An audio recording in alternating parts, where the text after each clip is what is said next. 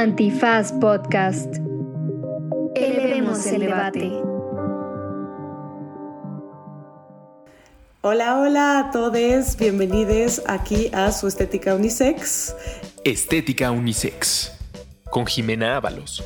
Disponible en Spotify, Apple, Google o cualquier lugar donde escuches podcast. El día de hoy estoy muy feliz porque está conmigo mi querida Irene Valdivia. Ahorita le voy a permitir que se presente ella misma. Pero estamos hablando de una serie que ha sido de las más pedidas en el Twitter, en su estética unisex, que es esta serie de Pose o Pose, eh, que trata desde luego sobre esta comunidad en torno al ballroom en Nueva York, entre otros muchos temas pero pues estaremos hablando desde luego de la experiencia trans, de trabajo sexual, de VIH, de varios temas que se tocan en la serie.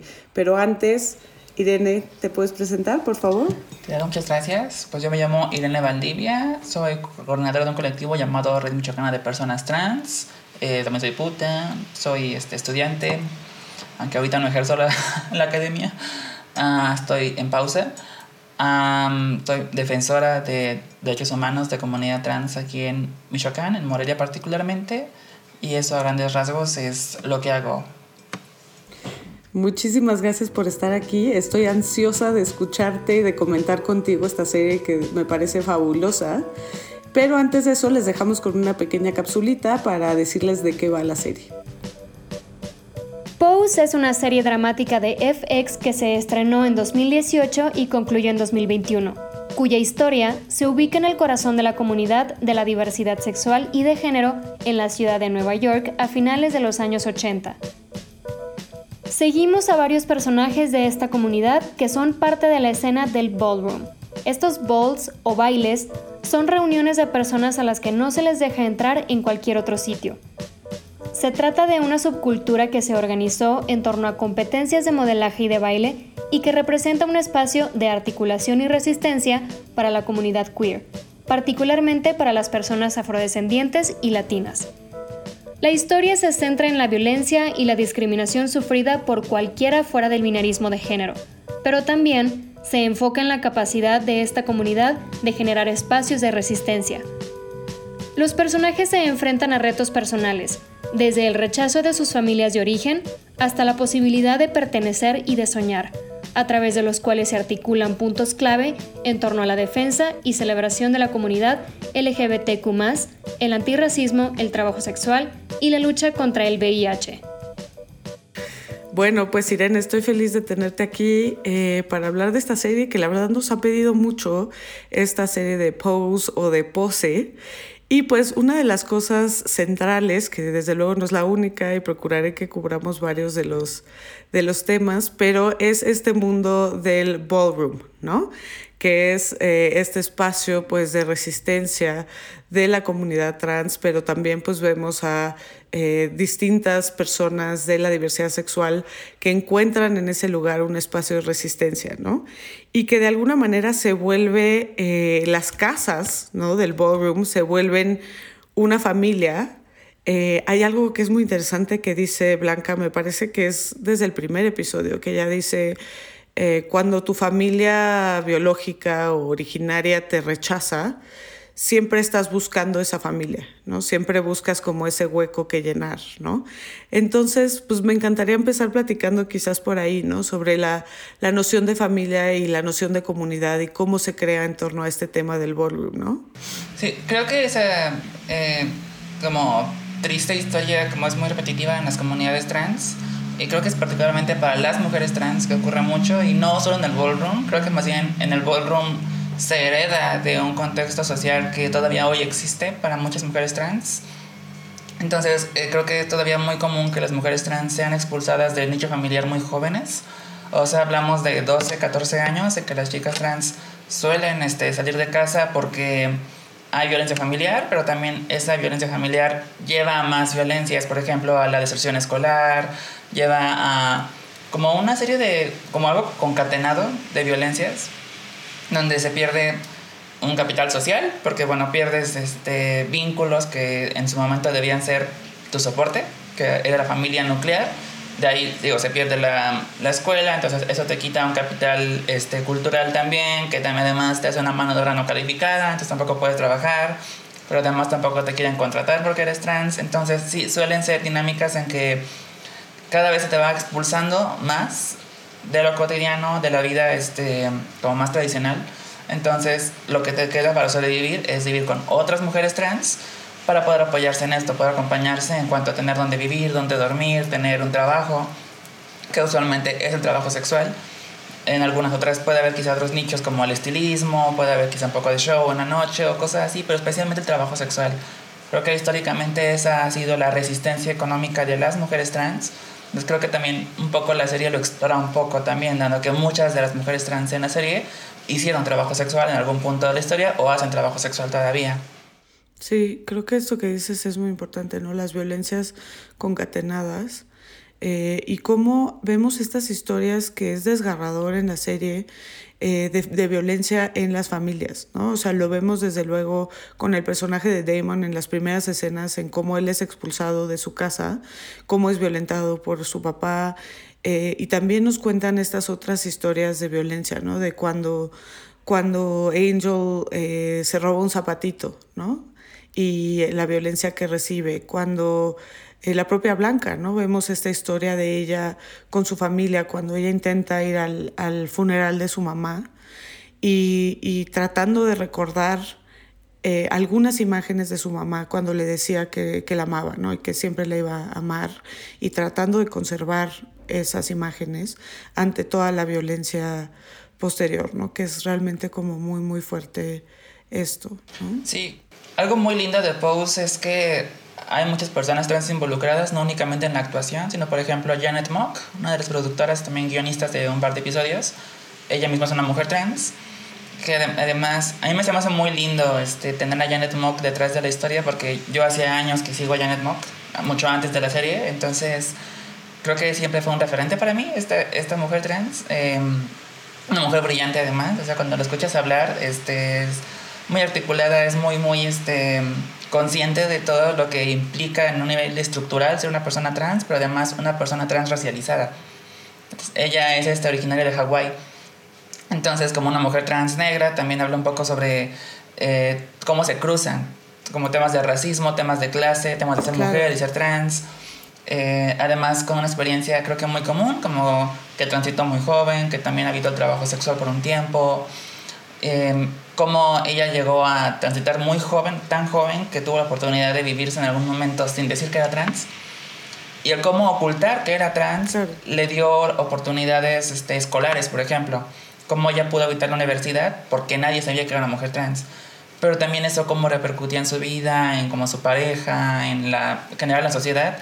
Y cómo fue para ella el momento en que se descubre que es una mujer trans y que lo comunica públicamente y cómo desde ahí a lo mejor ella pudo usar este privilegio que tuvo, que digamos, a diferencia de muchas mujeres trans contemporáneas, ella tuvo acceso a un trabajo formal, a través de una educación este, reconocida, entonces ahora ella puede quizá redistribuir estas oportunidades que tuvo al ser ahora la primera mujer trans que tiene un contrato con Netflix de ese tipo em, y genera, por ejemplo, empleos para mujeres trans, cómo se hace toda esta eh, contratación de actrices trans, pero además también de dobles trans, como para, o de mm, personajes extras en la serie, pero además también mujeres trans o personas en general trans dentro de la producción, como en áreas técnicas o cosas así. Entonces es muy lindo cómo ella eh, fue consciente de temas de clase también y cómo lo utilizó con esta serie para poder reivindicar muchas cosas y poder cambiar narrativas y poner también temas en la mesa que no estaban colocados, ¿no? Hablar de personas trans fuera de la transición, ¿no? Quizá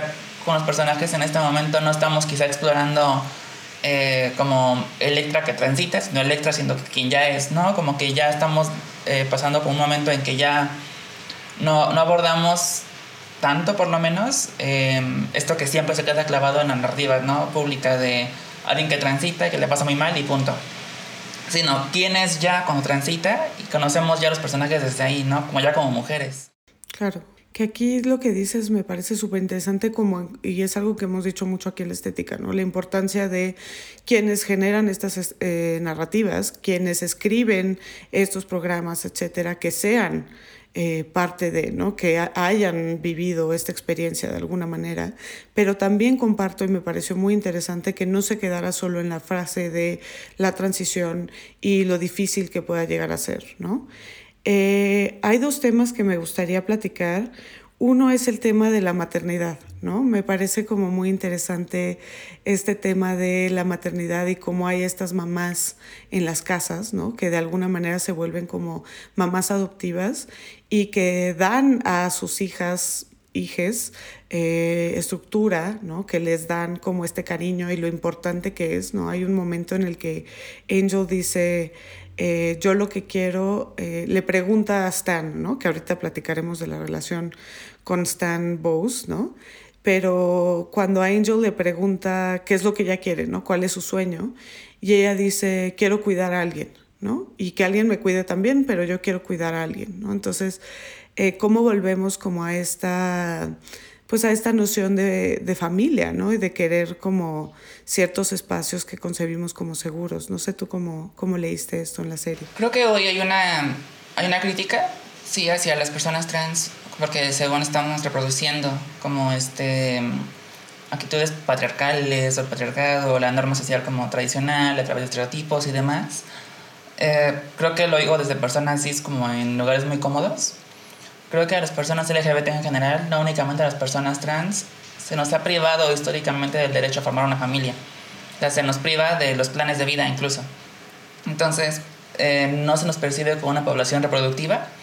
Entonces, desde ahí, cualquier persona que de manera consanguínea no puede concebir, eh, también se le ve como, o se nos ve como personas que tampoco pueden ejercer maternidad o paternidad este, aunque haya un deseo por esto, ¿no? Este, todavía hasta hace muy poco tiempo, quizás hace 10 años, aún hablábamos de estos debates donde se discutía en TV abierta, sin personas homosexuales, por supuesto, si mujeres lesbianas, hombres gay podían adoptar, podían ejercer maternidad o paternidad, si eran buenos ejemplos, si podían dar clases, estar frente a niños. Si bien hoy ya está un poco más superado el tema y ya podemos conversar más abiertamente de familias homoparentales o lesbomaternales. Con personas trans aún no ocurre ese paso. Todavía nos cuesta mucho pensar en mujeres trans que sean madres o en hombres trans que sean padres, ya sea de forma consanguínea o no. Entonces, eh, creo que Angel está como explorando esta, este sueño de muchas mujeres trans también de vivir una maternidad, que no es que sea una maternidad conectada a ser mujer, sino simplemente un plan de vida que tenía ella, ¿no? Que ella quería también una tranquilidad, que es algo que también yo he quizá comentado antes, que también creo que las personas trans casi nunca se habla del derecho a una vida cotidiana, ¿no? O sea, creo que siempre habla como una resistencia, estar como siempre como peleando, como estar defensiva, como poder estar, este, tener condiciones para resistir, pero también creo que bajar la guardia es un derecho que no se explora mucho, o sea, poder, eso, bajar la guardia, vivir como algo tranquilo, ir a la tienda, comprar algo, regresar a casa con tu pareja y poder ser una persona que tiene una vida cotidiana, es donde ser trans no está como jugando todo el tiempo un papel ahí. Y creo que Angel busca eso, Angel busca una normalidad. Entonces, eh, lamentablemente esa normalidad, ese aburrimiento incluso parece como un derecho cis. ¿no? Que como que únicamente las personas cis pueden llegar a aburrirse en la vida. Las personas trans tenemos que estar siempre como en esta, este, como drama constante en la vida. Entonces, creo que Angel está buscando un poco esto. Me parece muy lindo cómo lo pintan. Y creo que esto que dices es, es muy interesante y es importante esta discusión, ¿no? Que parece que eh, debemos de criticar instituciones como el matrimonio, incluso el mandato de maternidad y lo que eso implica como de patriarcal, ¿no? Eh, en el sentido pues que se vuelve una manera de, y, lo hemos discutido aquí en Estética Unisex, pero es una de las maneras, este mandato de maternidad totalitario, totalmente sacrificado, eh, muy dentro de la heteronorma y dentro de la cisnorma, se ha vuelto una manera, o bueno, ha sido, no se ha vuelto, ha sido tradicionalmente una manera también de eh, subordinar a las mujeres, ¿no? O someterlas a ciertas condiciones. Y entonces aquí viene este cuestionamiento de por qué seguirle apostando, por qué querer desde la diversidad sexual y de género seguir buscando estos mismos modelos heteronormados, ¿no? Que es un poco lo que decías. Pero también hemos dicho mucho aquí en la estética que eh, pues es algo que las personas eh, cis damos un poco por hecho ya, ¿no? Incluso lo has dicho, ¿no? También en el tema de las parejas gay, las parejas lesbianas, ya está más o menos aceptado que hay ese derecho. Y lo que siempre decimos, ¿no? ¿Por qué es la comunidad trans quien tendría que eh, decir no a eso, ¿no? Quien tendría que no tener acceso a ese sueño o esa vida que todas y todos de alguna manera hemos idealizado eh, por nuestra educación, ¿no? ¿Por qué sería esa comunidad quien además se le priva el derecho a tener esta cotidianidad eh, y esta vida de pareja o esta vida de maternar, ¿no? Entonces esa parte me parece muy interesante, lo comparto totalmente contigo, pero además me encanta la noción de que maternar no solo es justo desde este lugar de la biología, ¿no?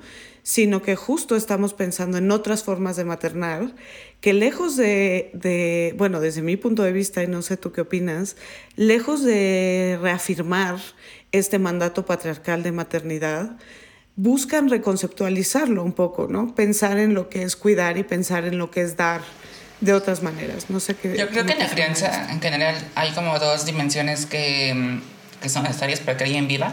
O sea, como afecto y cuidado. Creo que si no hay uno u otro, hay un problema con la persona, ¿no? Con, con la crianza.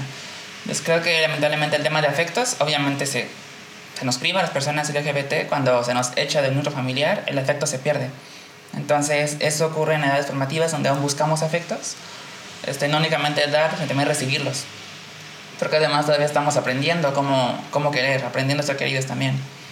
Y luego el papel como madres, como padres, como sadres es bien complicado tener como esta responsabilidad de enseñarle a alguien cómo querer, cómo ser querido, cómo tener límites, cómo, cómo comunicarlo.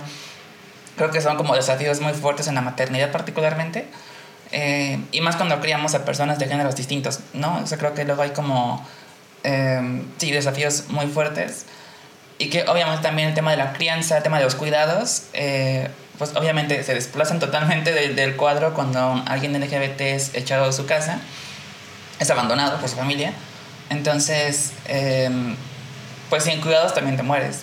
¿no? Si alguien no te alimenta, si alguien no te enseña cómo sobrevivir, no te enseña las reglas de la sociedad, cómo insertarte, pues creo que con las mujeres trans particularmente ocurre esto, ocurre que hay muchas mujeres trans que sí ejercen de madres de una forma muy literal porque están criando niñas.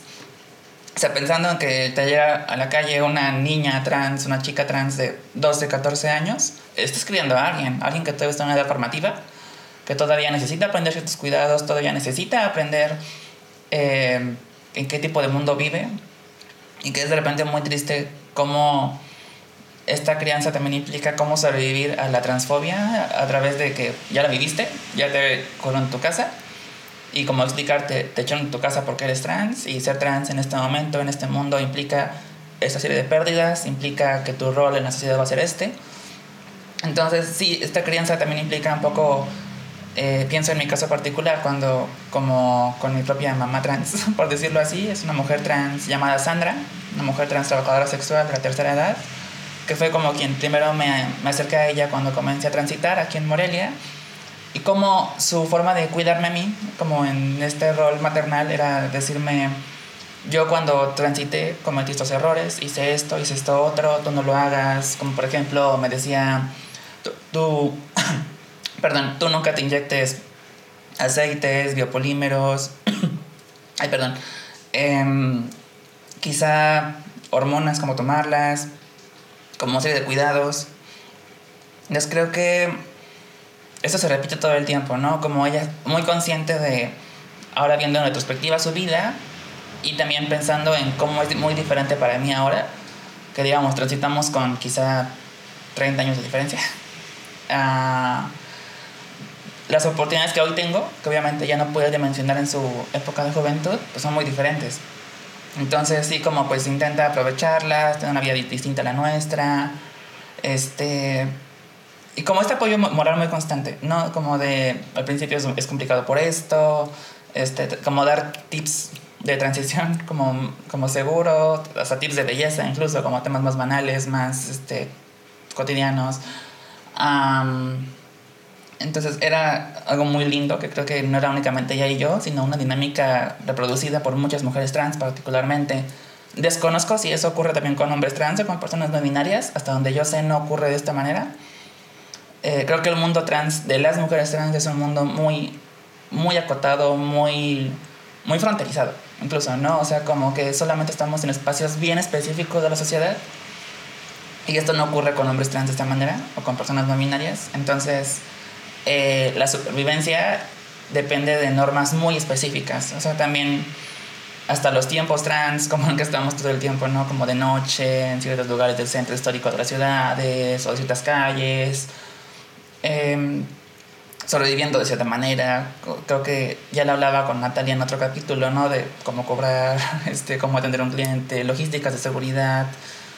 Entonces, eh, creo que Post logró realmente poner como el dedo sobre esta dinámica familiar muy bonita que existe, ¿no? Con las madres y también problematizarla, ¿no? Este, como el hecho de cómo es Electra, sí.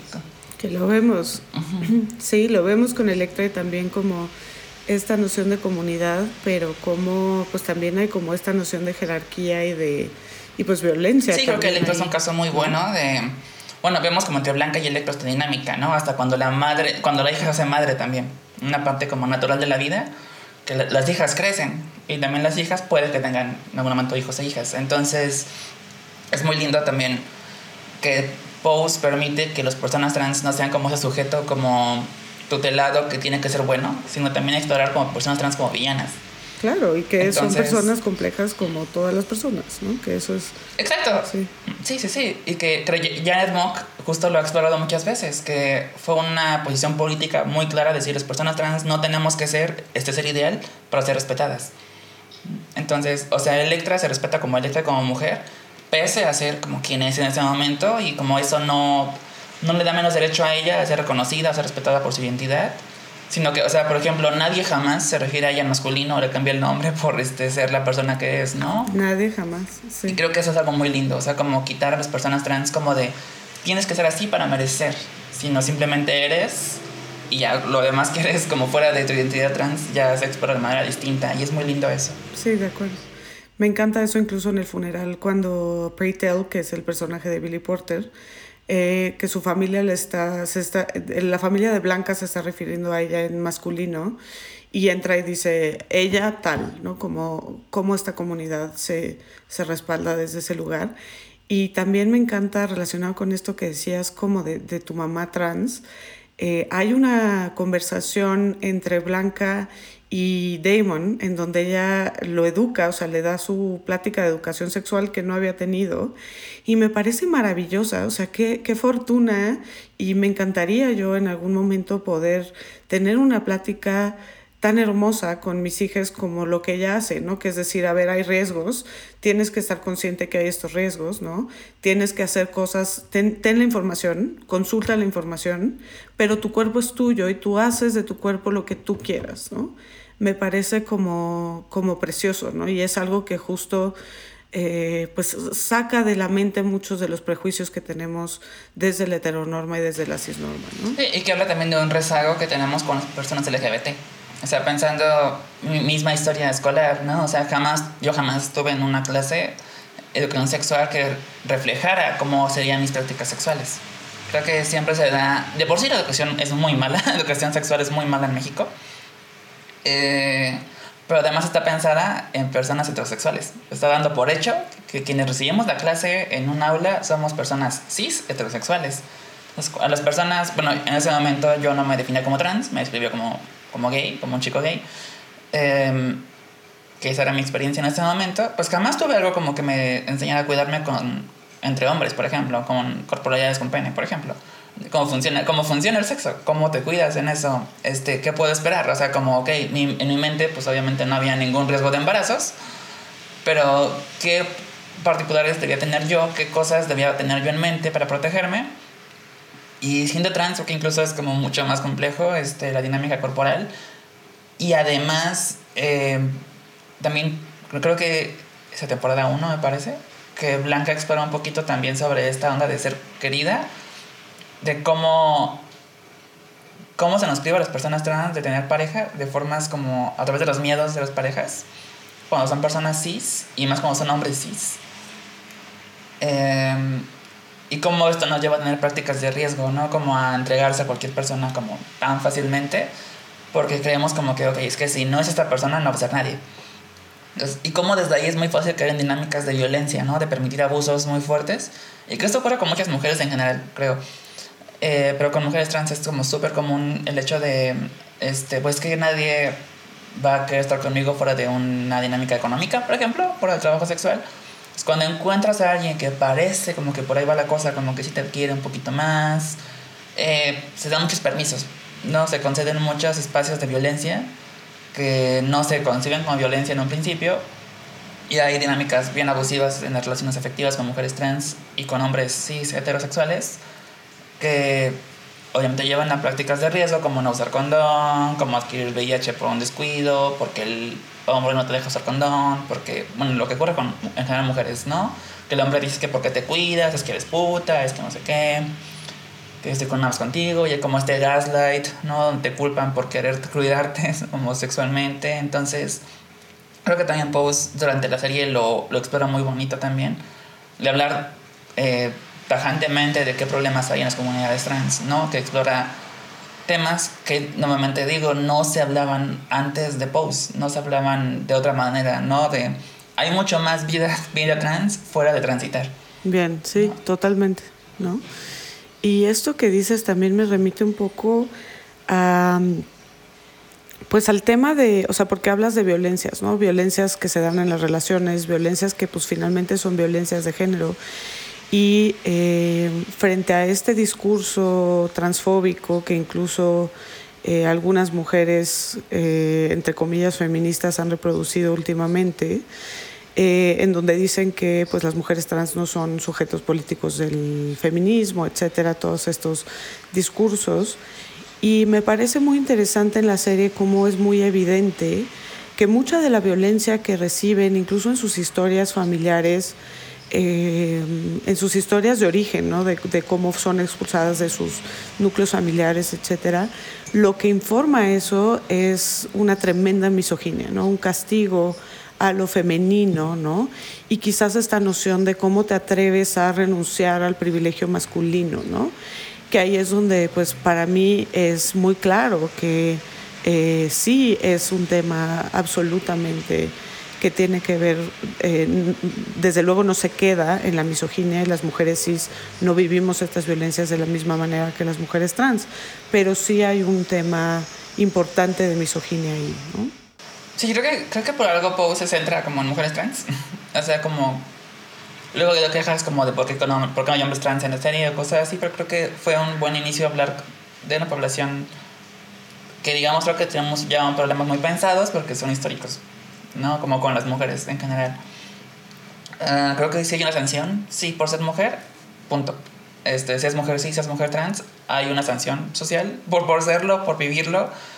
Eh, y además creo que si hablamos como de mujeres cis, como de qué opresiones hay, pues como está la sexual la reproductiva, que son distintas.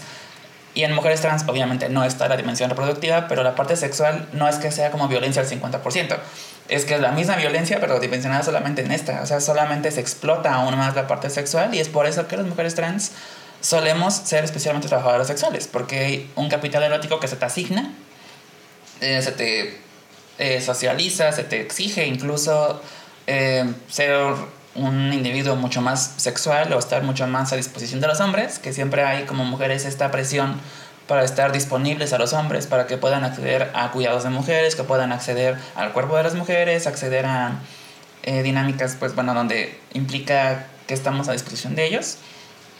Y con mujeres trans eso ocurre muchísimo. Entonces también, eh, como por ejemplo, Angel parece como que no puede ver otra cosa fuera del trabajo sexual porque efectivamente no ve nada más. Porque ella en su momento, en esa época, no veía mujeres trans insertas en ningún espacio. Y hay una línea muy como dolorosa, incluso en algún capítulo donde eh, Angel tiene como una aspiración eh, fuera del trabajo sexual en una actividad que es un trabajo para mujeres cis. Y ella dice es que ese mundo no es para nosotros. Ese mundo no es para nosotras. Entonces... es, es, muy fuerte esto, ¿no? Cuando ella va a pedir trabajo como a un como a un mostrador de cosméticos o una cosa así, ¿no? Sí, el cómo se piensa en esos dos mundos. como el mundo cis, donde las personas trans no cabemos. Es un mundo de día. Incluso hay una línea muy, muy fuerte de Electra, capítulo 1 me parece, donde ella dice, yo puedo caminar por las calles ah, con el sol de mediodía y nadie me dice nada, ¿no? En referencia a su pase, en referencia a que ella al momento de poder ser leída como una mujer cis en público, ella sí merece estar de día. Claro. Merece existir fuera de la noche, fuera de la clandestinidad. Que aquí también está esto de las jerarquías como internas eh, que, que, vemos en el personaje de Electra, ¿no? Como ella, eh, por ser una mujer que tiene ciertos privilegios asociados normalmente a los cis, justo por esto del pase, ¿no? Porque pasa como eh, ella también ejerce una violencia, ¿no? Como esta dinámica de superioridad frente a otras mujeres trans.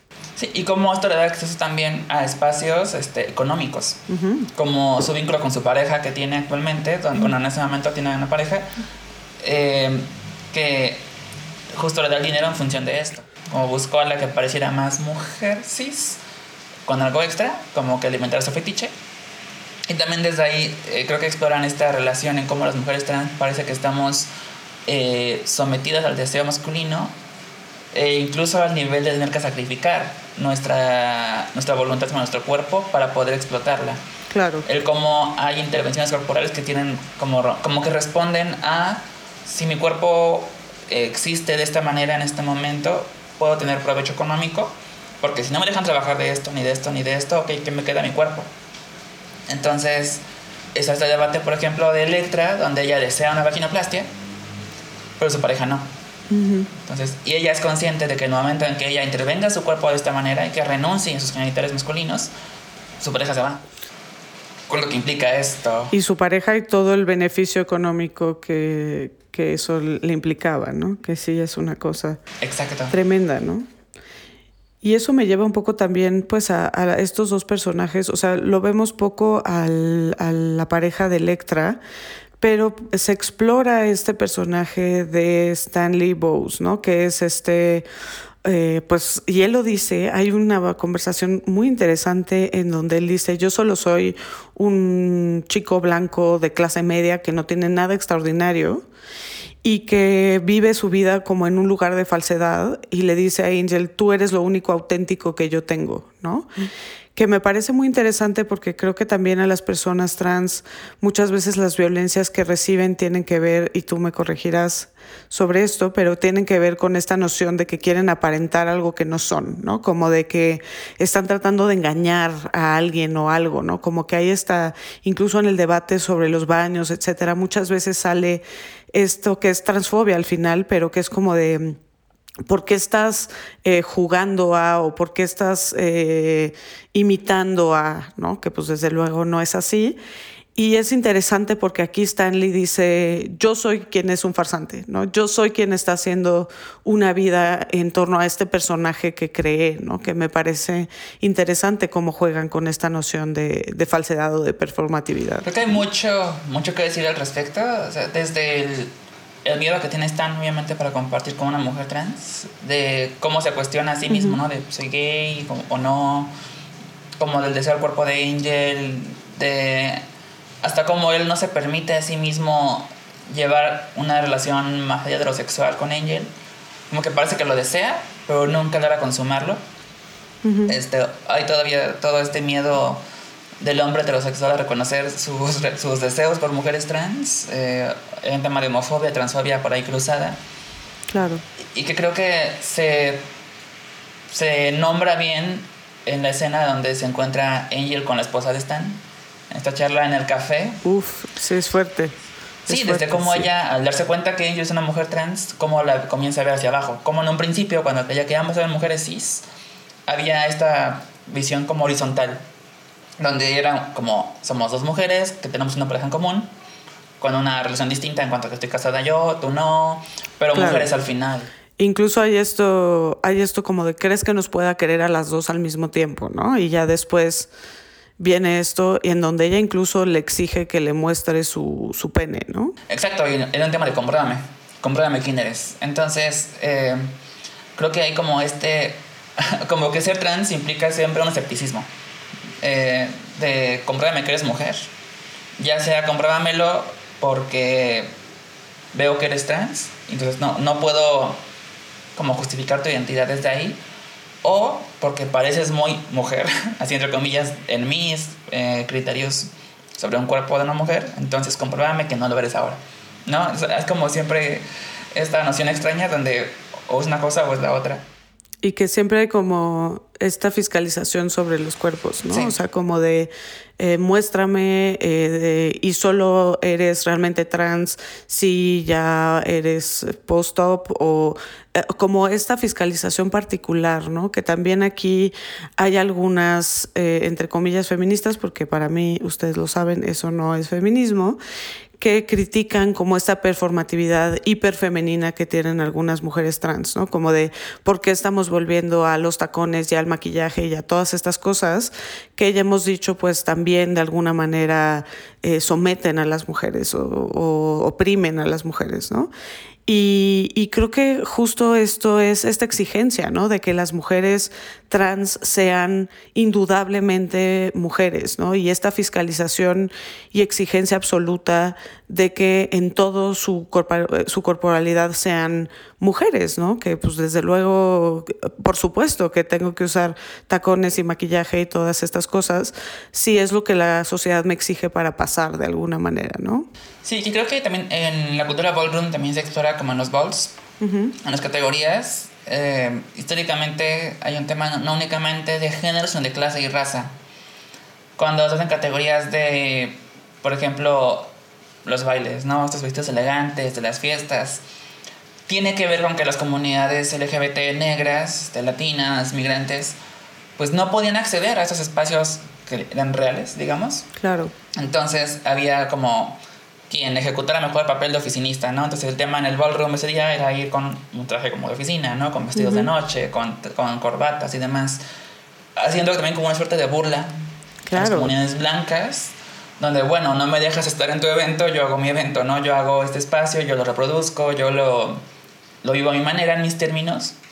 Es un poquito esto, el tema de la realeza, por ejemplo, en el capítulo 1. Claro. De quién viste mejor como una princesa, como una, como una reina. Porque obviamente en la historia no hay una reina trans, no hay una princesa trans, no hay una persona de la realeza trans en general. Por supuesto. Entonces, es como una forma de jugar con el imaginario, de, ok, ¿cómo sería si fuéramos nosotras, estas personas que están en el ojo público, que tienen poder, que tienen acceso a una clase económica, acceso a, un capital social?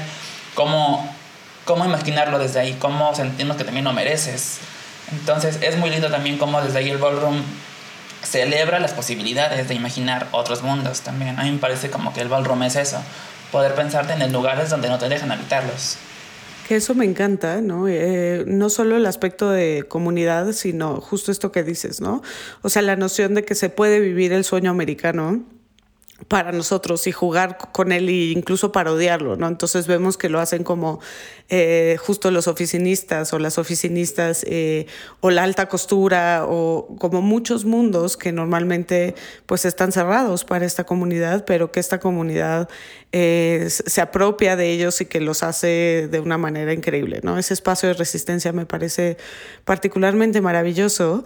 Y ya que estamos en el ballroom, me interesa un poquito esto de y bueno, cómo es también para ellos un, y para ellas un espacio de reconocimiento, ¿no? Como eh, el reconocimiento que niega la sociedad, eh, en donde justo pues, las personas trans son invisibilizadas y las mujeres trans en particular, este es un espacio de trofeos y de aplausos y de, y de mucha luz, ¿no?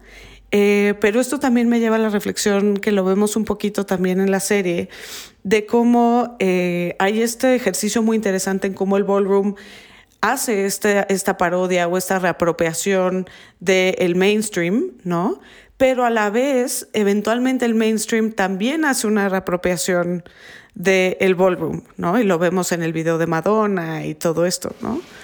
Creo que eh, siempre siempre hay una, este, como un extractivismo hacia lo que las comunidades LGBT y más comunidades LGBT negras han hecho en la historia, como creo que se niegan hoy aportes de nuestra comunidad a la sociedad como más mainstream, simplemente con el contour. Por ejemplo, ¿no? Esta forma de maquillarse es herencia de las mujeres trans y de las drag, ¿no? Esta forma de, de feminizar el rostro de alguna manera, feminizarlo entre comillas, a estándares como muy limitados. Eh, Claro, y que lo usamos las mujeres cis también para afilar la nariz. exacto, esas fueron técnicas de, de corporalidades transfemeninas. Wow. para poder, eh, digamos, performarse de una manera más parecida a los cuerpos cis. ¿no? O sea, hablamos de, obviamente, corporalidades que atraviesan por una, un cuerpo con testosterona, que tiene ciertas características que hay que, como, digamos, disimular para esta categoría que llaman realness, que es como quien pasa más desapercibido por.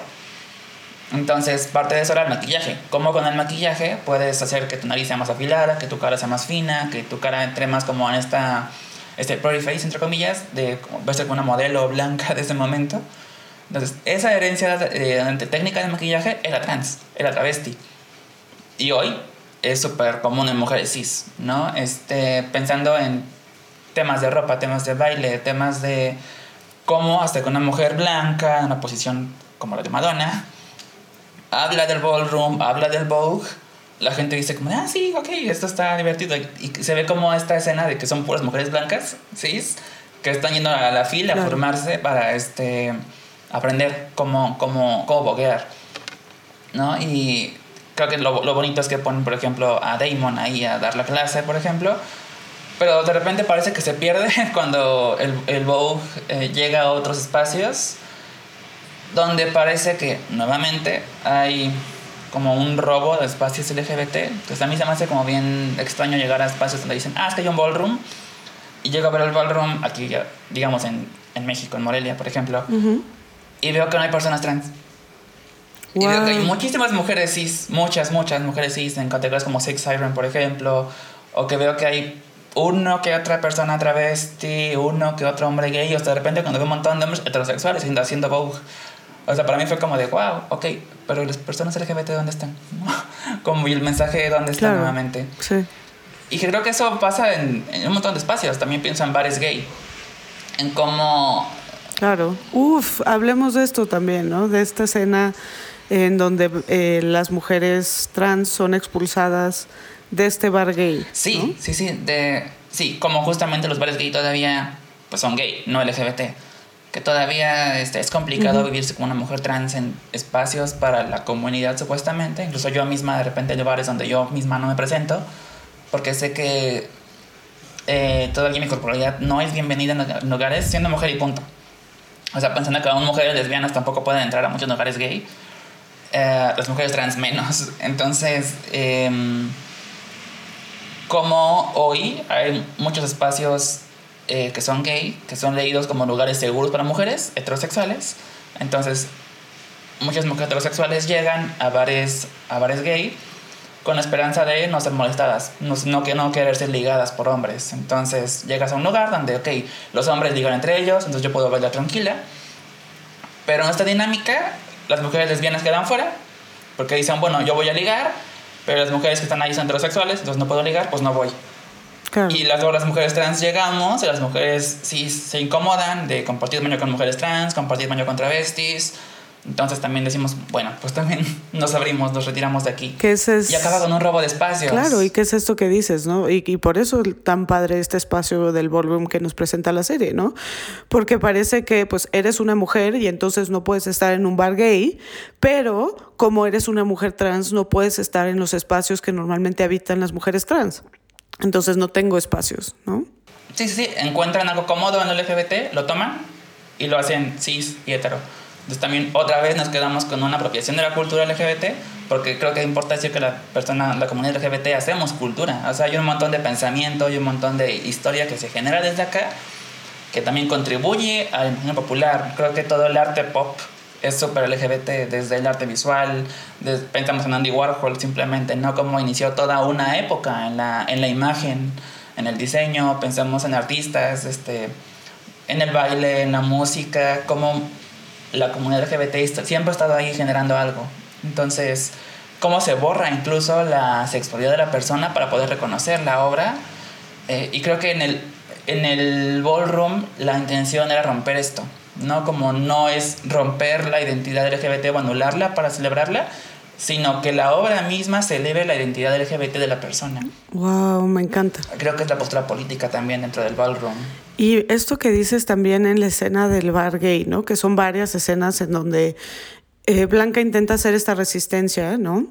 Y hay una parte que es devastadora en donde la, la saca la policía y los hombres gay que están ahí, no, porque una cosa es el dueño del bar y lo que tú quieras, pero los hombres eh, gay que están ahí celebran que ella sea expulsada, ¿no?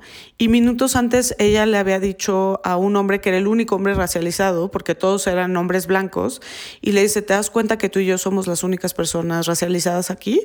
Y él dice, tú y yo no, nada que ver, ¿eh? O sea, somos distintos, ¿no?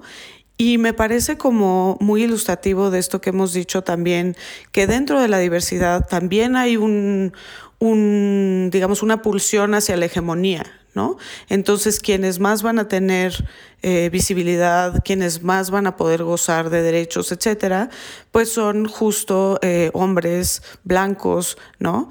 Eh, como también hay esto dentro, y, lo dice de manera muy interesante este otro personaje, que no me acuerdo cómo se llama ella, cuando dice, primero vienen las personas cis hetero, ¿no? Luego vienen los hombres gay, luego vienen las lesbianas, luego vienen, y así, y nosotras estamos hasta el final, ¿no? Y dice, y, y la mierda eh, fluye para abajo, ¿no? Y nosotras estamos hasta abajo en la mierda, ¿no? Qué fuerte esto. Sí, y creo que todavía hoy se percibe así. Digo, esta serie está escrita en los 80s, pero pensamos 30 años después, 40 años después, este, ¿cómo parece que todavía así funciona? O sea, pese a que hoy tengamos como un, un tipo boom de que se habla de personas trans, pues esto no nos hace, o sea, digamos, no nos pagan por ser visibles, básicamente, ¿no? Entonces, eh, nadie vive de exposición. este, entonces, luego hasta parece lo contrario, que parece como que entre más se habla, más odio hay, entonces como que te acabas todavía más abajo, te siguen hundiendo más. Entonces, eh, creo que aún como mujeres trans es muy complicado todavía eh, salir de esta dinámica de que te sientes hasta abajo. Y desde ahí es muy común que pase lo que pasó ahí en Pose las mujeres trans tenían tan normalizada esa violencia que decían es que Blanca, ¿por qué estás como tan insistente, tan clavada con entrar a un espacio y sabes que no puedes entrar? Y daban de facto, no puedes entrar, no es tu lugar. Y ya no había una resistencia, ya no había los demás como un sentido en querer entrar. Y creo que es parte de vivir con la pérdida asimilada. De, ok, es que yo ya sé que como soy trans, sé que no puedo estar con mi familia como consanguínea, sé que no puedo tener hijos, sé que no puedo tener pareja, sé que no puedo tener trabajo, sé que no puedo estar de día, sé que no puedo este, acceder a una vida como pública en ciertos términos, sé que no puedo aspirar a planes de vida que tenía antes, sé que no puedo estudiar. Eh, también pasa, es que no sé si fue temporada 2 o 1, cuando Blanca tiene un salón de belleza, de, uña, de uñas, eh, como tuvo que ocultar también que era trans para poder vivir este, un negocio, que poder, una renta cómo se habla de que las personas trans no nos rentan espacios ni para vivir ni para este, trabajar.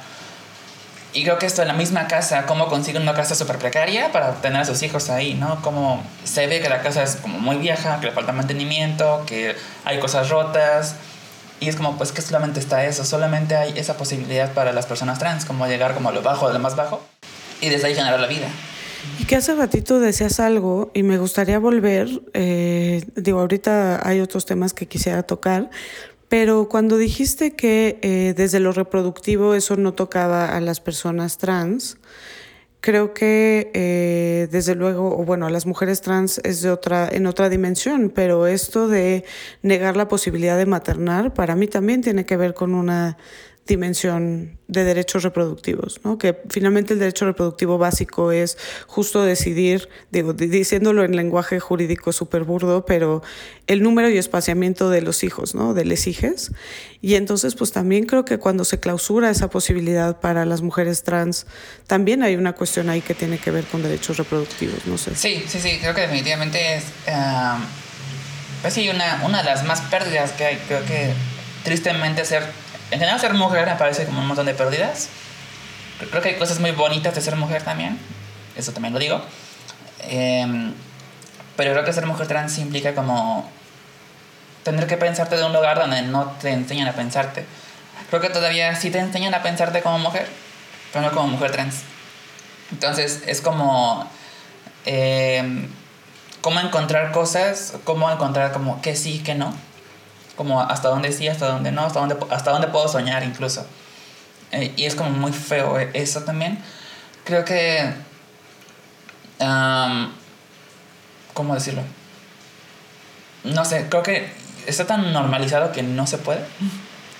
Que ya esto se ve como esta idea como de, ok, eres madre como simbólicamente, pero está ahí, ¿no? Como de tampoco lo intentes hacer otra cosa, porque además he oído a compañeras trans hoy que sueñan o que soñamos con la maternidad y que más bien pensamos en, bueno, es que tampoco es solamente la cosa de que pueda ejercerla o no, como porque tenga acceso a una técnica reproductiva, porque mi pareja sí es una persona con, con capacidad gestante o algo así, sino qué tipo de mundo hay aquí para criar siendo una madre trans.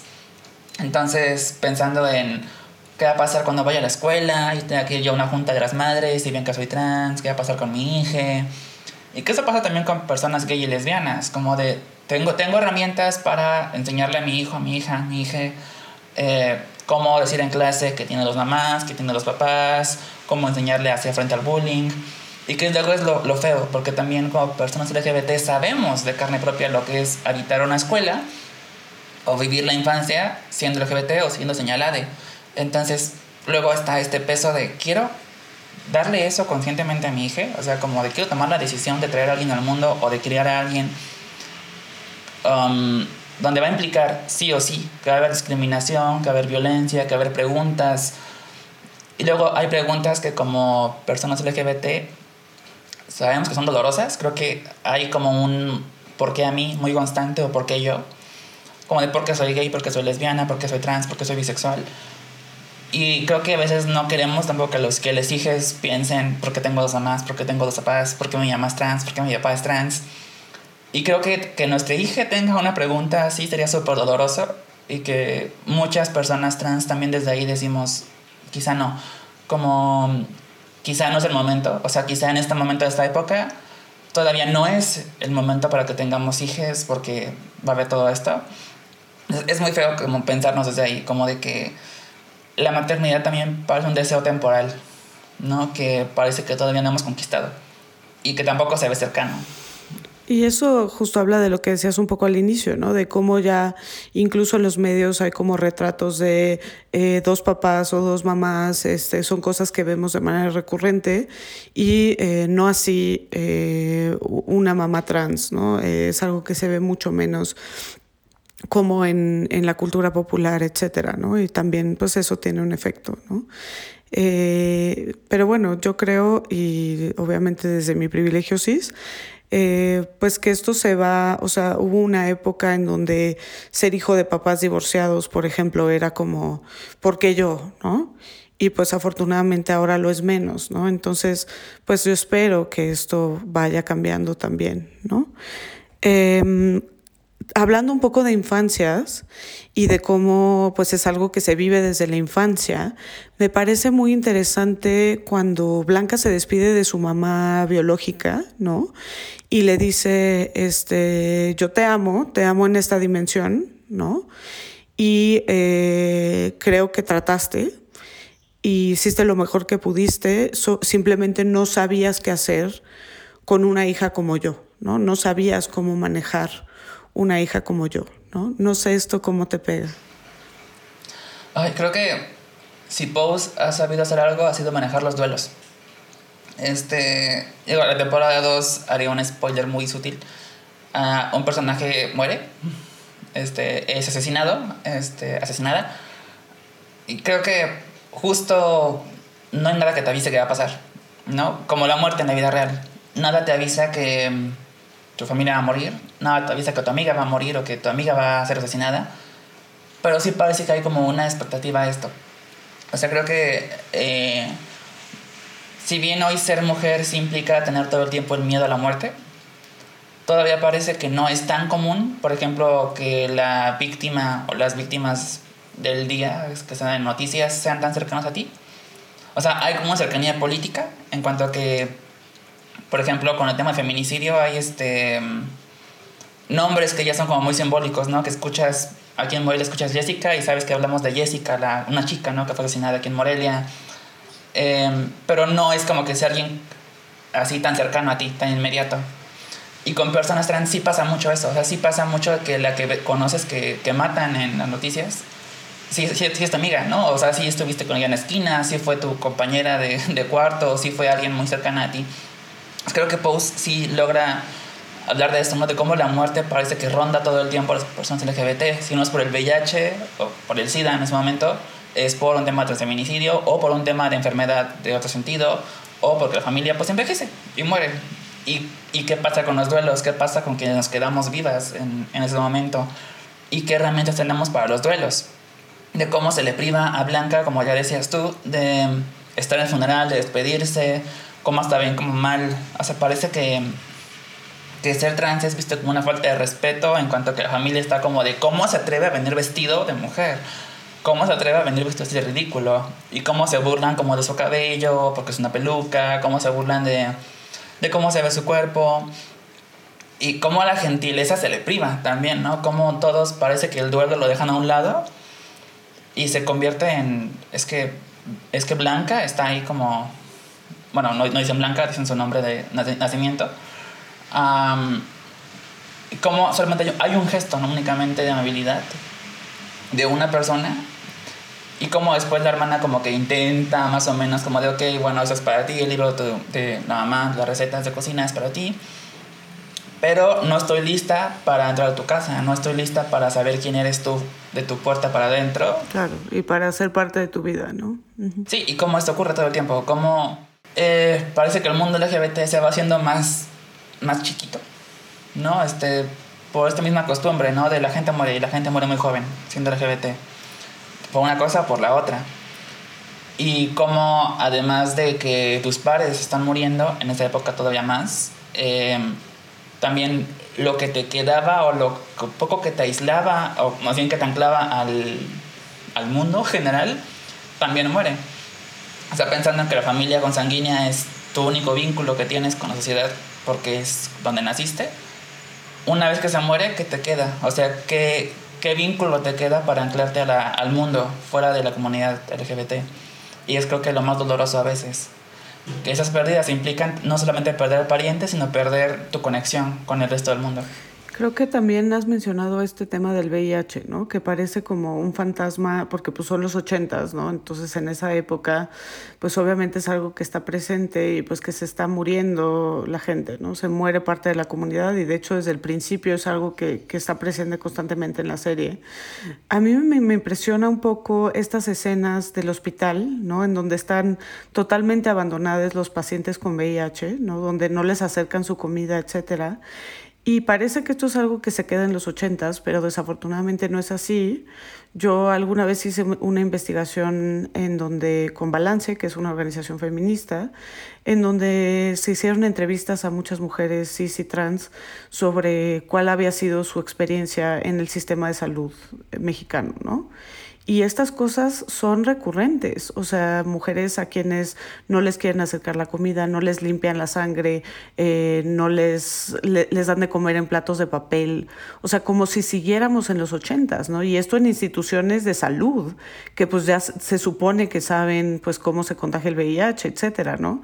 Entonces creo que sigue habiendo un estigma muy, muy fuerte a esta comunidad que obviamente eh, para las personas trans se vive de manera particular también, ¿no? Sí, creo que Post, eh, digo, lo explora bien, da como algunas, este, algunas señas de cómo ocurría también la dinámica de cuidados también, creo que... Totalmente. Se habla muy poco de cómo las mujeres lesbianas jugaron un papel muy importante, crucial, con el cuidado de hombres gay, ¿no? Que finalmente las mujeres lesbianas no eran víctimas tan comunes del, del VIH, entonces, hablando de hombres gay o de mujeres trans, sin familia, obviamente, como sin una red de apoyo, quien cuidaba eran mujeres lesbianas. Porque incluso la mujer heterosexual quedaba fuera, como pues no, a mí no me interesa, ¿no? Entonces la mujer lesbiana era esta figura de, como de cuidado en la muerte, incluso de cómo eran ellas quienes hacían los funerales. O sea, se ve con la doctora ahí, ¿no? Que es la doctora que es lesbiana quien contacta como con las amistades, quien logra este, recuperar los cuerpos, quien logra este, eh, hacer todas las conexiones que su trabajo le permitía para llevar los funerales a cabo, por ejemplo, y que estaba en cada funeral de cada paciente incluso, porque era como, bueno, es que si no hay familia, yo me convierto en ese, en ese cariño, en ese afecto que puede tener esta persona. Y creo que ojalá Pose pudiera haber explorado un poquito más esa relación que hoy parece que es muy cuestionada, ¿no? Que parece que pensamos a la comunidad de hombres gay y de mujeres lesbianas como algo que siempre estuvo separado cuando no era así. Cuando históricamente siempre hemos estado ahí juntos, ¿no? Para una cosa, para otra. Y también como pensando en cómo físicamente incluso los hombres gay protegían a mujeres lesbianas en algunas ocasiones, o al revés, ¿no? Como simplemente en Stonewall, pensando en como el momento más histórico, como eran mujeres lesbianas botch, quienes estaban en la entrada, como cuidando, como siendo guaruras. Entonces creo que siempre ha habido esta, este vínculo de cuidado entre comunidad LGBT también. O sea, digo, si bien se veía como problemas también de, de competencia, de peleas, también había esta suerte de hermandad y que creo que Pose lo intentó poner en la mesa con esta doctora. Y que sí, creo que em, todavía el VIH es una enfermedad que es muy masculinizada. No se habla de cómo es ser mujer con VIH. No, y las políticas públicas no están orientadas a las mujeres, ¿no? que fue un poco el resultado de esta investigación que les platico, no que es algo que sabíamos, pero que justo se ve como esta invisibilización de las mujeres, tanto trans como cis, en las políticas públicas de, de VIH. Sí, y el problema es que a las mujeres trans nos metían como en esta categoría de hombres que tienen sexo con hombres. Entonces, anulan totalmente la diferencia de relaciones sociales entre mujeres trans. Entonces, eso también la hizo un fracaso de cuidado. Eh, quiero tocar que no hemos explorado tanto eh, el tema de trabajo sexual, ¿no? que me parece también muy importante en la serie. Lo has dicho, como muchos de los personajes se ve que cuando llegan de sus entornos familiares de donde son expulsados de maneras muy violentas, en donde no tienen nada, eh, recurren al trabajo sexual para sobrevivir, ¿no? Incluso hay un momento en donde vemos pues que Blanca se dedicaba al trabajo sexual, eh, incluso hay una parte en donde ella dice, y es una, es una frase maravillosa que dice, el método es diferente, pero el dinero huele igual, ¿no? O sea, como diciendo, esta es una opción totalmente válida para, para sobrevivir, ¿no? Sobre todo en, en, estos contextos, ¿no? No sé cómo sentiste tú que la serie trata este tema. Ay, pues creo que hermoso. o sea, también este, siendo puta yo misma, creo que fue muy lindo también ver a actrices trans que tuvieron una experiencia con el trabajo sexual también reflejada, ¿no? Porque también la misma eh, India Moore también habla en algún momento de cómo interpretar a Angel, que hace trabajo sexual, le permitió a ella misma hablar de su experiencia como persona que hacía trabajo sexual también. Y de cómo hay miedos. Por ejemplo, eh, India Moore temía que, que se supiera que ella fue trabajadora sexual eh, digo ella porque ella usa tanto pronombre neutro como femenino, em, que eso le pudiera truncar oportunidades laborales.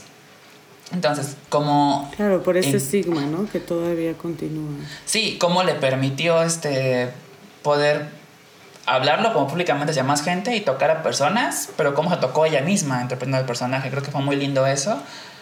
Eh, para mí Angel, o sea, como alguien, como conociendo un poco la historia de, de Janet Mock, Angel me parece como un personaje basado en, en, Janet Mock misma, o sea, como topando su historia, topando, o sea, simplemente físicamente el personaje, pero además su historia me parece como muy similar a muchas cosas que, que Janet Mock se vivió en su juventud.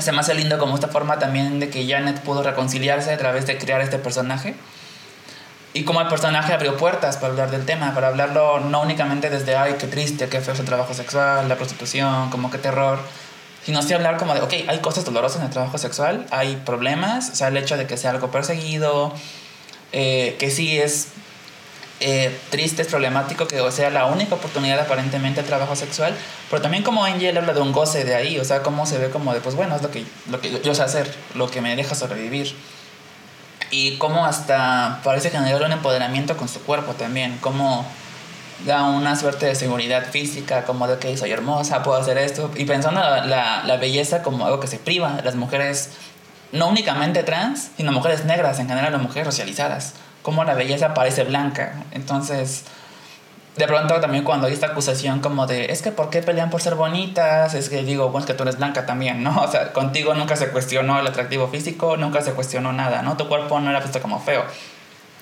Y con personas de color sí. y creo que eh, explora incluso el primer encuentro entre Stan y Angel, de cómo solamente recostarse y platicar casi nunca hablamos del trabajo sexual en esa dimensión, de que el trabajo sexual a veces es solo acompañar, de ok, cuéntame de tu problema con tu esposa, cuéntame de quién eres, ¿no? Entonces, eh, como el trabajo de Angel refleja eso, de que a veces es solamente, ok, me apuesto, me escucho, te conozco, y como también el trabajo sexual es eso, es un trabajo afectivo también.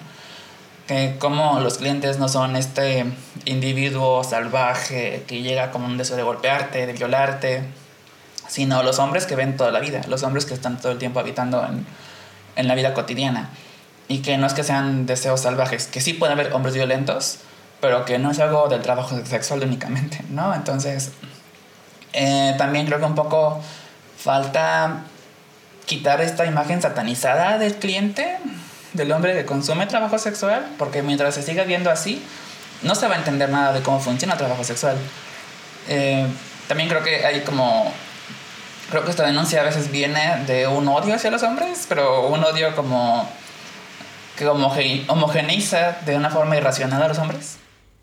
Eso es muy interesante. Es como cancela todos los aristas. Sí, sí, sí. Es muy interesante esto porque además uno de los modelos, que es el modelo escandinavo, de alguna manera, el modelo sueco de regular eh, el trabajo sexual, justo es penalizando al cliente, ¿no? No a quien, a quien ejerce trabajo sexual, ni siquiera a quien, como es en México, ¿no? Que se penaliza a quien es proxeneta o quien es esta persona que lucra de el trabajo sexual eh, de otras personas, sino que justo es penalizar al cliente, ¿no? Y es eh, algo que no necesariamente se dimensiona en las críticas a este modelo esto que estás diciendo, ¿no? Pues no todos son estos hombres eh, violentos terribles, ¿no? Sino que hay una cuestión que tiene que ver con afecto, con cuidado, con, con compañía, simplemente, ¿no?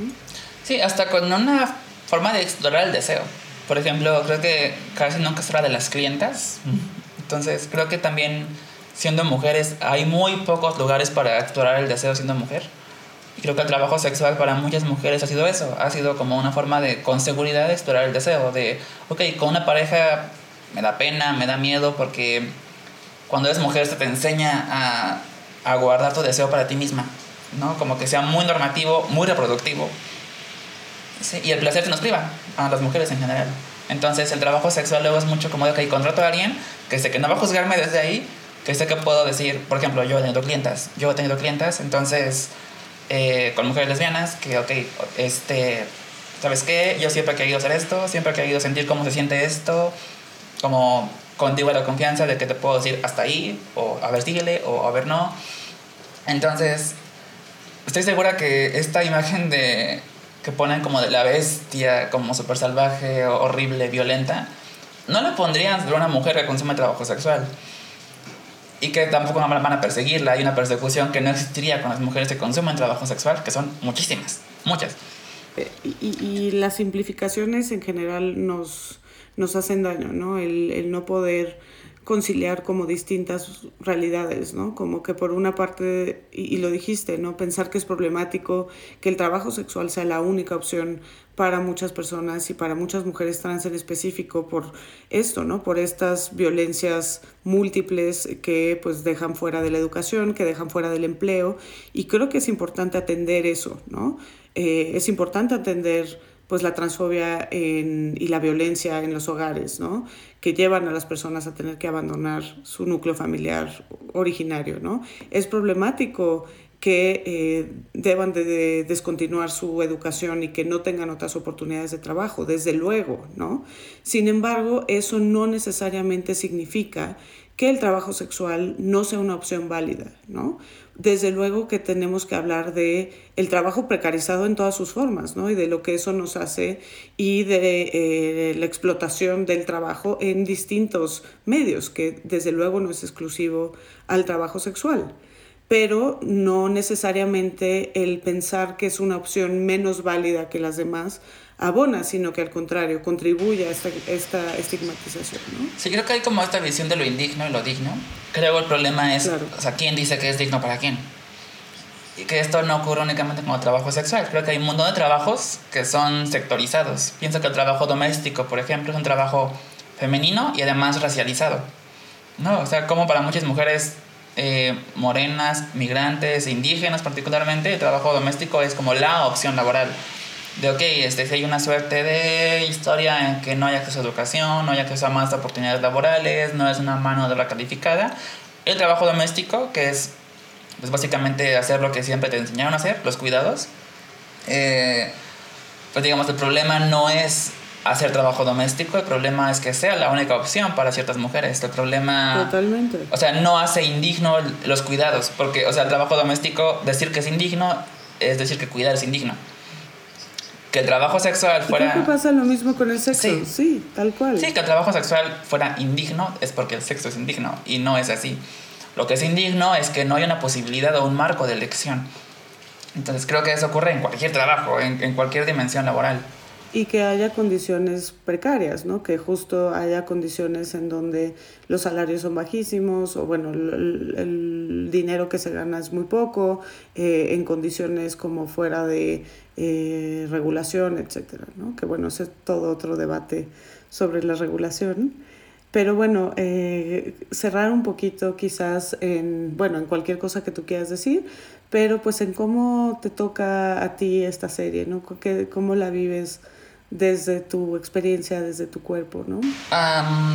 yo aquí, aquí tengo un grupo, estoy en un grupo de, de, personas trans en general de apoyo, pero más con mujeres trans, entonces era muy lindo o es muy lindo compartir con mujeres trans de mi edad, jóvenes como en contextos más o menos similares, que crecimos obviamente sin tener ningún tipo de referente positivo en, en medios de comunicación, de repente vernos en personajes como identificadas en muchas partes, o sea, quizá creo que lo muy, algo muy lindo es poder ver cosas de mí en cada una, ¿no? O sea, ver cosas de Blanca que yo tengo, ver cosas en Angel que yo tengo, de Electra también cuando tengo mi temperamento, de, de cada una.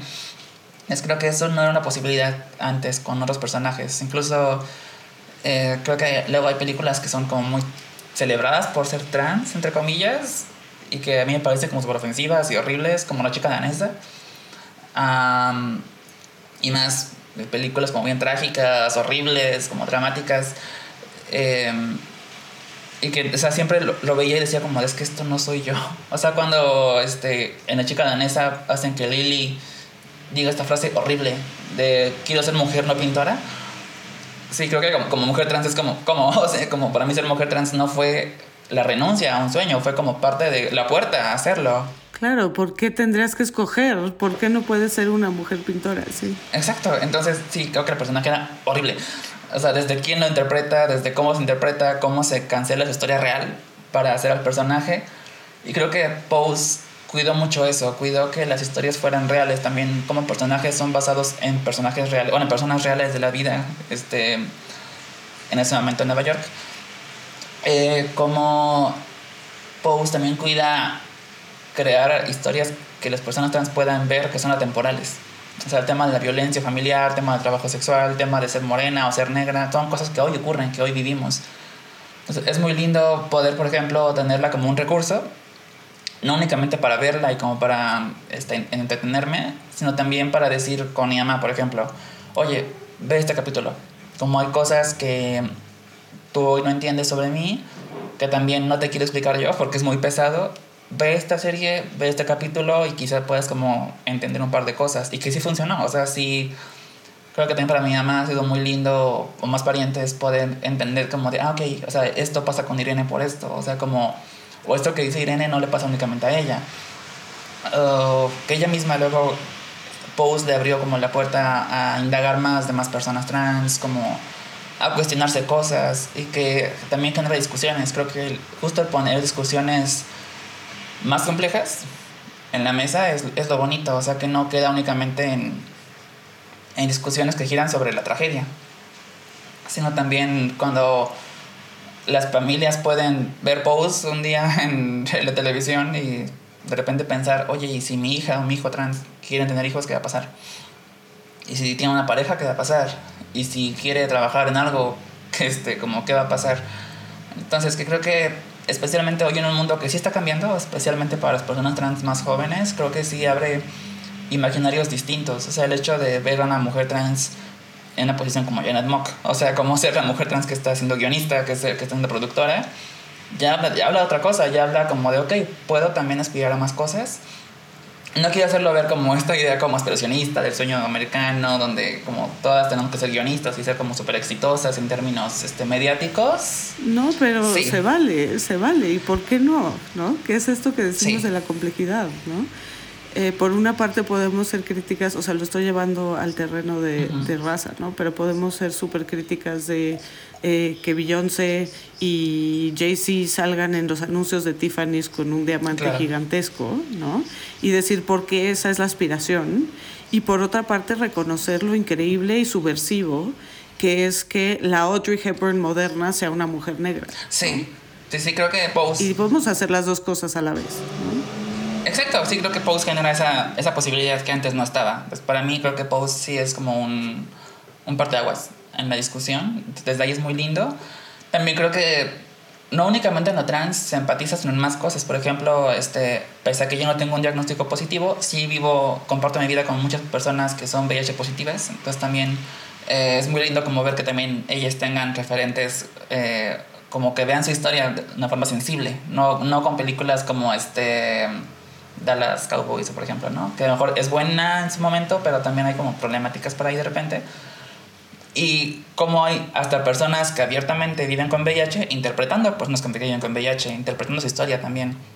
Es muy bonito eso, pensar en temas de homosexualidad, temas de migración, temas de familia. Que digo, ya conforme avanza la serie se exploran más cosas este, y es como muy bonito poder ver las historias dignificadas desde ahí. Creo que para mí eso es una posibilidad de dignificar cosas. Lástima que terminó ya la serie, lástima que no puedo como crecer más, pero está ahí y que creo que es lindo que hoy tenemos ya tantas actrices trans que podamos nombrar, ¿no? Que antes no había, o sea, pensabas, ok, quizá la Baron Cox y de ella no salíamos. Y ya pensar, por ejemplo, en eh, cómo esto abrió puertas a que hablemos de Dominic Jackson, a que hablemos de este Angélica Ross, a que hablemos de India Moore, a que hablemos de tal, tal, tal. Y que es muy, creo que Em, permitir que otras narrativas sean colocadas en lo público, también cambia maquinarios. Entonces creo que eso para mí es lo, lo bello. Claro.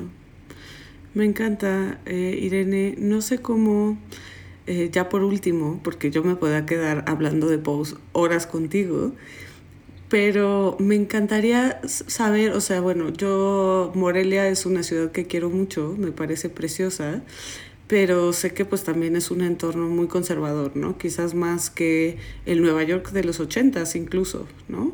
Entonces, ¿cómo sientes tú esto, ¿no? En cuanto al entorno. Eh, pesado, o sea, la verdad es que para mí sí fue muy, digo, yo ya transición llevo ya seis, siete años, entonces, en su momento fue muy hostil, o sea, yo sí pasé por este momento en que tenía ansiedad por salir de mi casa, o sea, yo transité estando en la universidad, justo cuando entré a la universidad. Entonces, em, sí tenía este momento en que llegaba a la puerta de mi casa y me quedaba como, o sea, dentro de mi casa, frente a la puerta, como, ok, como tenemos que dar el paso, abrir la puerta, salir al jardín, caminar ocho cuadras al camión, subir al camión, ignorar todas las miradas de la gente que está en el camión, sentarme cabeza abajo, en el teléfono, a la ventana, como no hacer contacto visual con nadie, llegar y bajar rapidísimo, pagar, no hablar, subir a la combi, llegar a la escuela. Entonces sí, sí había como eh, esta hostilidad cuando era todavía más visiblemente trans. Creo que hoy, pues por las mismas oportunidades que mi cuerpo me dio, como que transité joven, que tuve acceso a tener este, intervenciones hormonales, que tuve acceso a que mi cuerpo respondiera a las hormonas de cierta manera, pues hoy sí tengo una suerte de pase contextual donde a lo mejor hoy puedo caminar de día, por ejemplo. Entonces, a lo mejor hay, gente que no se da cuenta que soy trans a veces. Digo, ya cuando hablo es diferente. pero eh, creo que hoy es un poco más cómodo para mí, pero me costó muchos años llegar ahí. O sea, cuatro años más o menos de como evitar salir de día simplemente. Punto. O sea, como del día no era una posibilidad para mí. Entonces, creo que hoy como poco a poco se ha ido este, abriendo el tema creo que el tema de la soledad era muy constante aquí. Cuando conocía a más personas trans jóvenes, este, era como pensar, eso que yo creí que era la única o el único aquí. creo que hoy es muy lindo lo que hemos eh, generado aquí con Red Michoacana de Personas Trans, con esta oportunidad de encontrarnos entre personas trans eh, jóvenes a discutir como de las experiencias, a discutir herramientas que tenemos, compartirlas.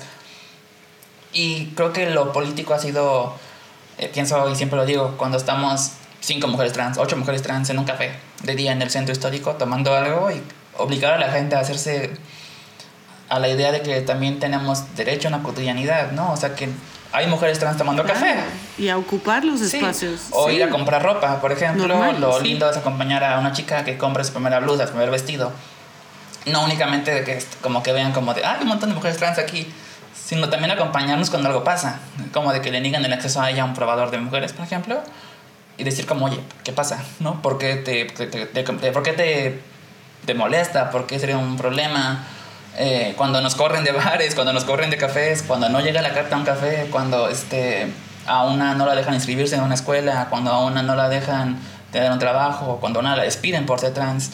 Pues creo que eso ha sido muy bonito como acompañarnos pese al contexto y acompañarnos a sobrevivir al contexto. Creo que está cambiando un poco. Afortunadamente, en tema legislativo sí estamos a la vanguardia, eh, incluso más que Ciudad de México en algunas cosas. Este pero en un tema cultural todavía sí es muy complicado hacer frente a, a muchas cosas. Todavía hoy, o sea, luego lo escribo en Twitter, ¿no? Que una frase que digo mucho últimamente es, sí, sí soy. Cuando voy caminando y se da cuenta gente soy trans y se quedan como viendo y volteo como de, sí soy, ¿qué pasó? Y que llegar a ese momento costó mucho.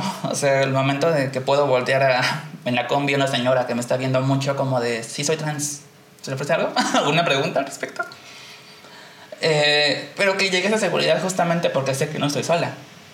Porque en su momento, cuando transitaba, que comencé sola, eh, pues no tenía con quién hablar del tema. No podía este, llegar con un grupo de amigas o amigos que entendieran qué pasaba. Si bien sí podía hablar con amistades, pues eran cis.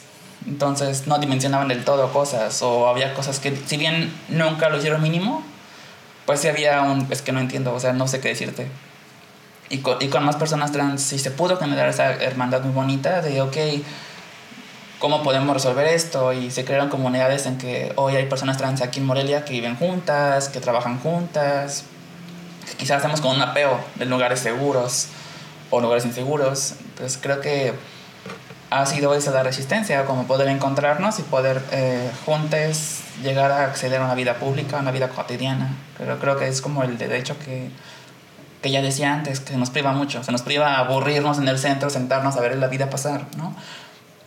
Y que creo que eso poco a poco se va expandiendo a más lugares. Creo que definitivamente es más complicado en lugares pequeños de, de Michoacán y del país.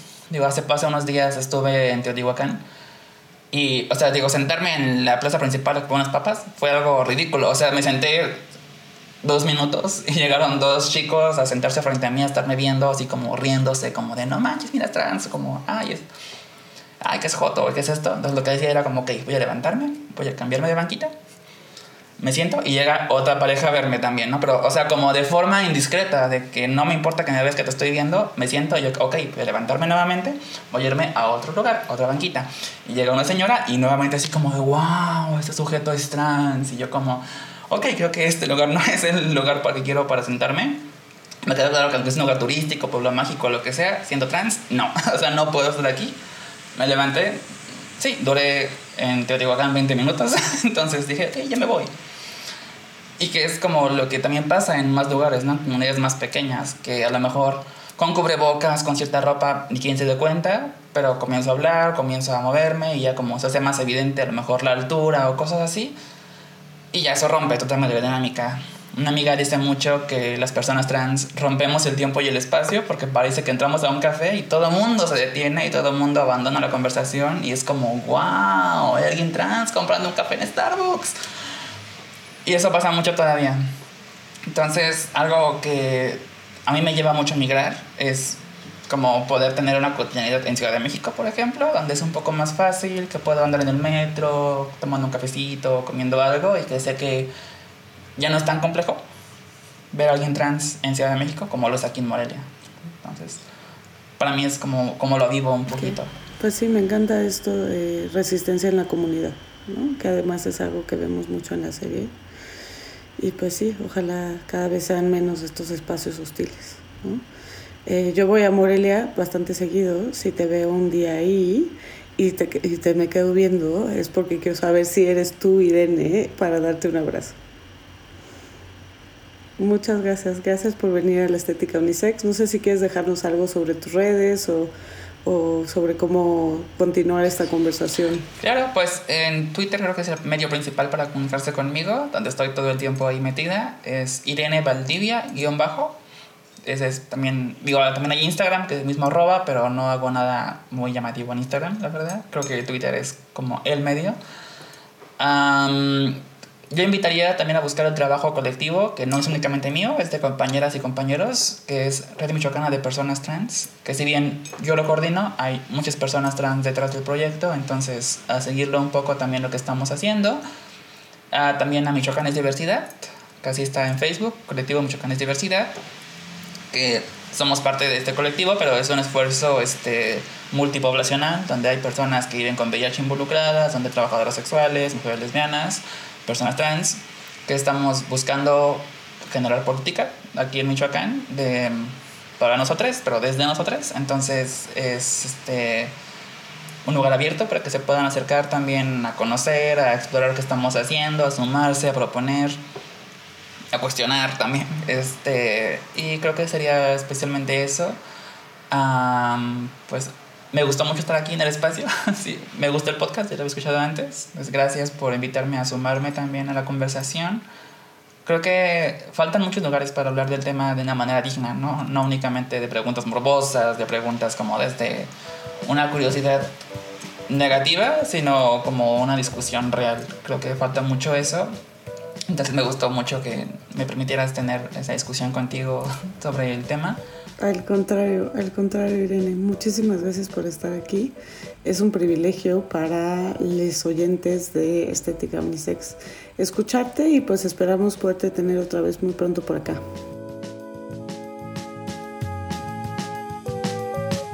Estética Unisex con Jimena Ábalos. Disponible en Spotify, Apple, Google o cualquier lugar donde escuches podcast.